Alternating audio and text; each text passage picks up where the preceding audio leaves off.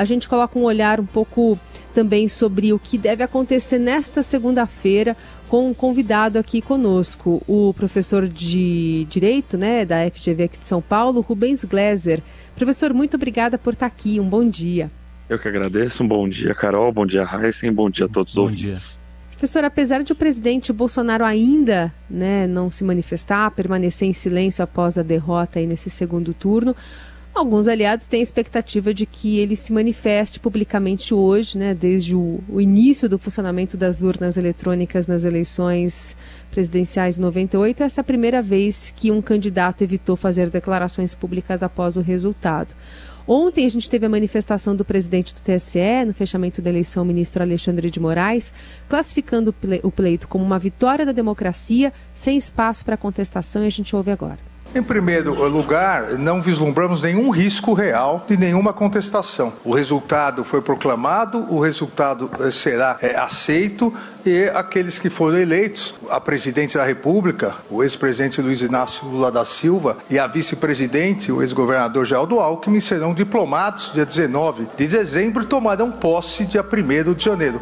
Bom, e sem essa manifestação do presidente Bolsonaro, é, apesar desse otimismo do presidente do TSE, é, que tipo de contestação pode ser feita, é, enfim, levando em conta todas as ocorrências que a gente teve nessa última semana, professora Silveira? Bom, uh, não dá para adivinhar o futuro. O que a gente pode é tentar projetar aqui para um futuro próximo razoável e diante do contexto, né, com base nas ações pregressas do atual presidente, o Jair Bolsonaro, que usou uma tática logo que entra, né, logo que assumiu o cargo é, em 2019. Né, ganha o pleito de 2018, abrindo a sua campanha de desconfiança para as urnas como foi feito pelo Trump nos Estados Unidos, dizendo que era um sistema falho e, e tentando já colocar desconfiança a priori de partida para qualquer resultado que não lhe beneficiasse. E, e nisso colocou já desde de partida um estresse, um desgaste, uma pressão gigantesca sobre a justiça eleitoral que teve que se desdobrar para ficar provando e comprovando e colocando todo tipo de teste e prova pública para diversos tipos de setores, inclusive ah, para as Forças Armadas, a confiabilidade das urnas. Então ele vai ter caminhos jurídicos para questionar, para falar, apresentar que teve uma irregularidade, que teve outra, uh, mas me parece que a dimensão mesmo relevante de atuação, e aí é onde a gente deve esperar uh, com, com, mais atenção é a dimensão da contestação política. Né? O que a gente deve ver é uma articulação que já estava sendo realizada, mas que provavelmente vai seguir ao longo dessa semana, do atual presidente ver quem, uh, quais forças sociais e institucionais relevantes endossariam uma contestação robusta é, para valer dos resultados para tensionar uma ruptura uh, institucional, uma ruptura social, até onde iria quem embarcaria nessa. Né? Uh, isso pode ser feito com um fim em si mesmo, isso pode ser feito com visando uma anistia uh, pelos prováveis processos que vão levar para os dados que a gente tem de má condução dos atos do executivo durante o mandato. O que a gente teve ontem foi né, uma sinalização de uma série de agentes relevantes, uh, já indicando, já reconhecendo a vitória e se colocando com isso no campo público, fora desse barco.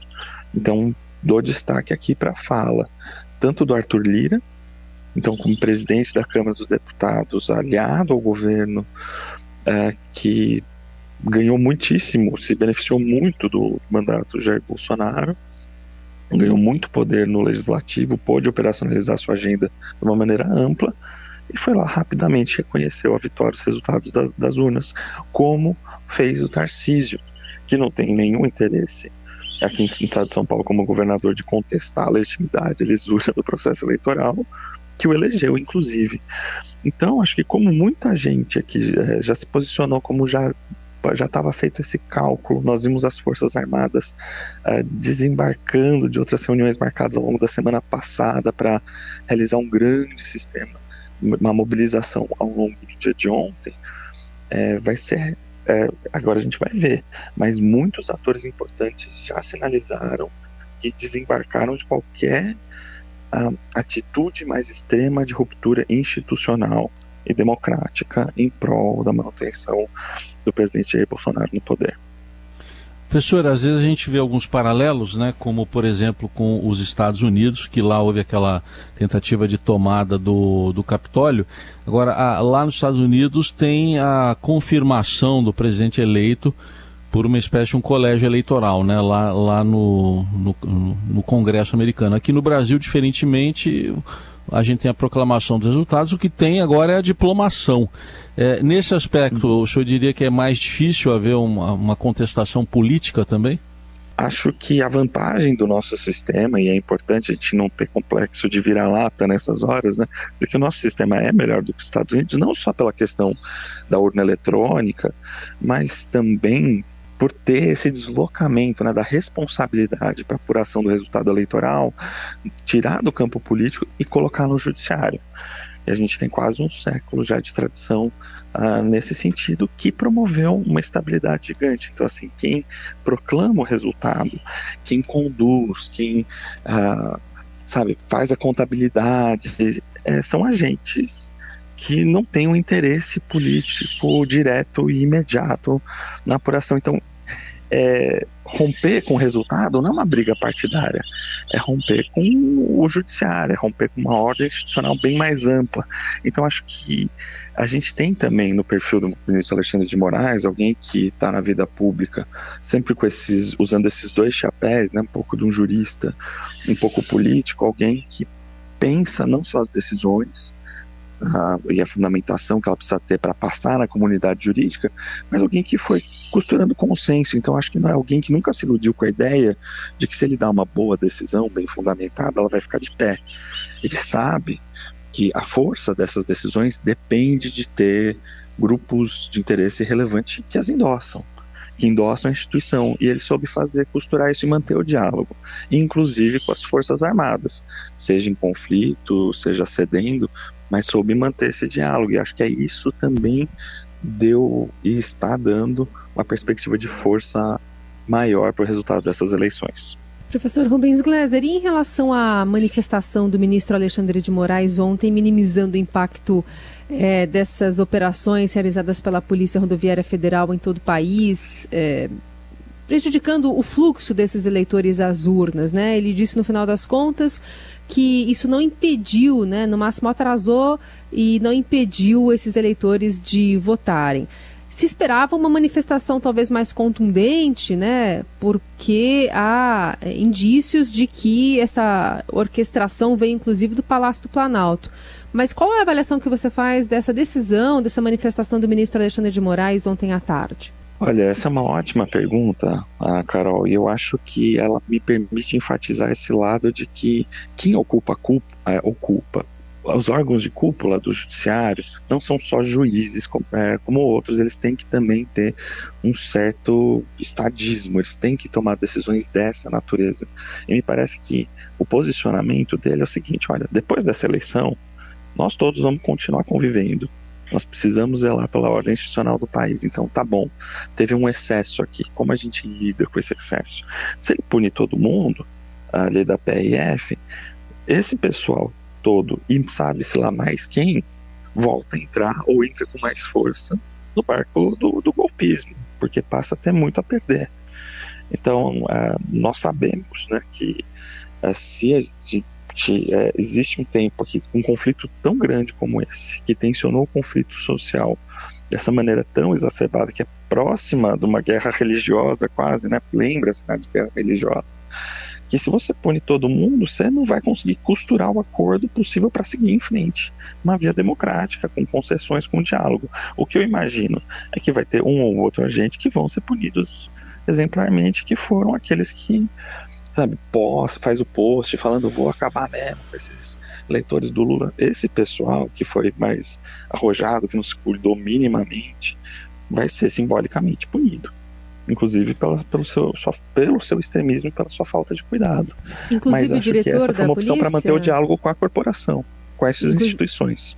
Porque o diretor da polícia, o Sidney Vasquez, inclusive publicou nas redes sociais sua preferência né, pelo presidente da República. E, esse também é um tipo de, de punição que deve ocorrer agora? Então, eu acho que vai tudo depender da composição, vai ter muita política sendo feita. A gente está falando quase de um cenário de pós-guerra, uhum.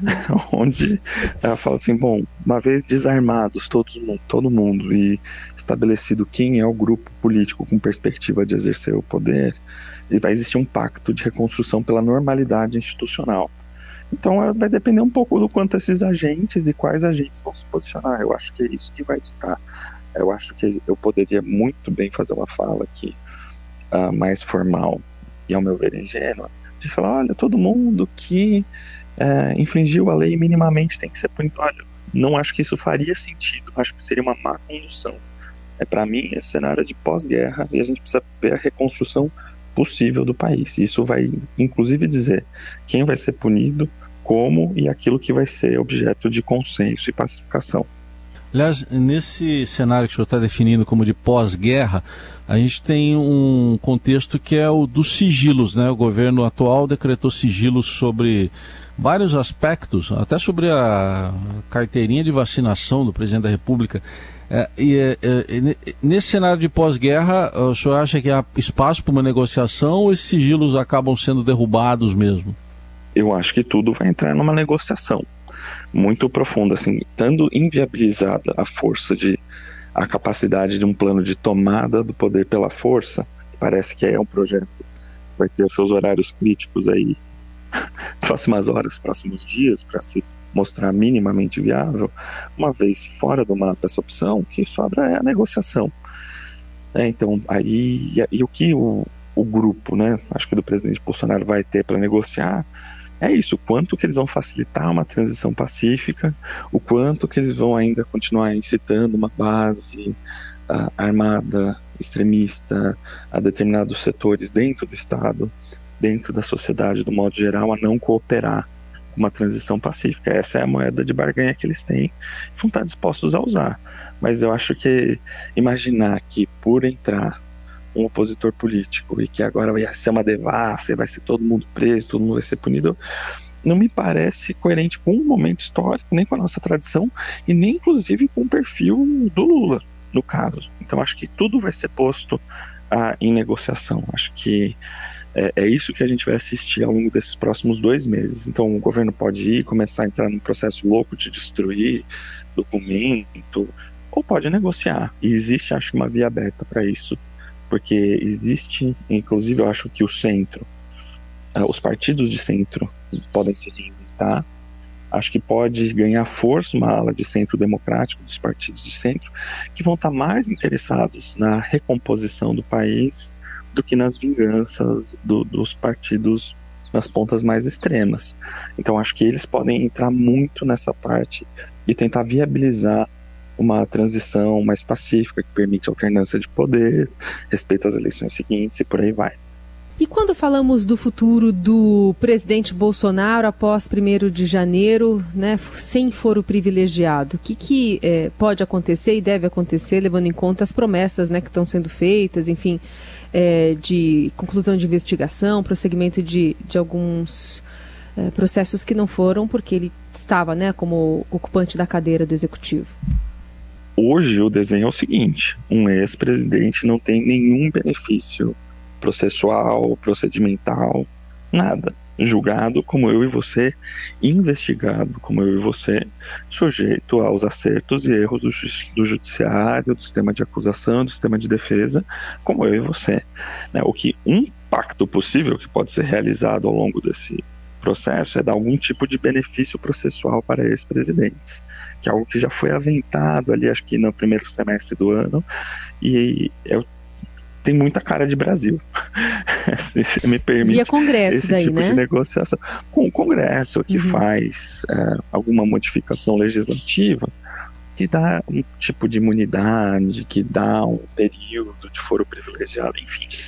É, tudo isso ainda vai ficar muito em disputa, mas essa é, uma, é um tipo de negociação, por exemplo, muito viável. Né? A anistia possível é essa, se dificultar que o Bolsonaro se torne facilmente investigado, facilmente preso preventivamente por eventuais atos ilegais, crimes, etc. Esse é o professor Rubens Gleiser, professor da FGV Direito de São Paulo, conversando conosco aqui no Jornal Dourado nesta segunda-feira. Professor, muitíssimo obrigado, sempre um prazer. Eu que agradeço, uma boa semana para todos nós.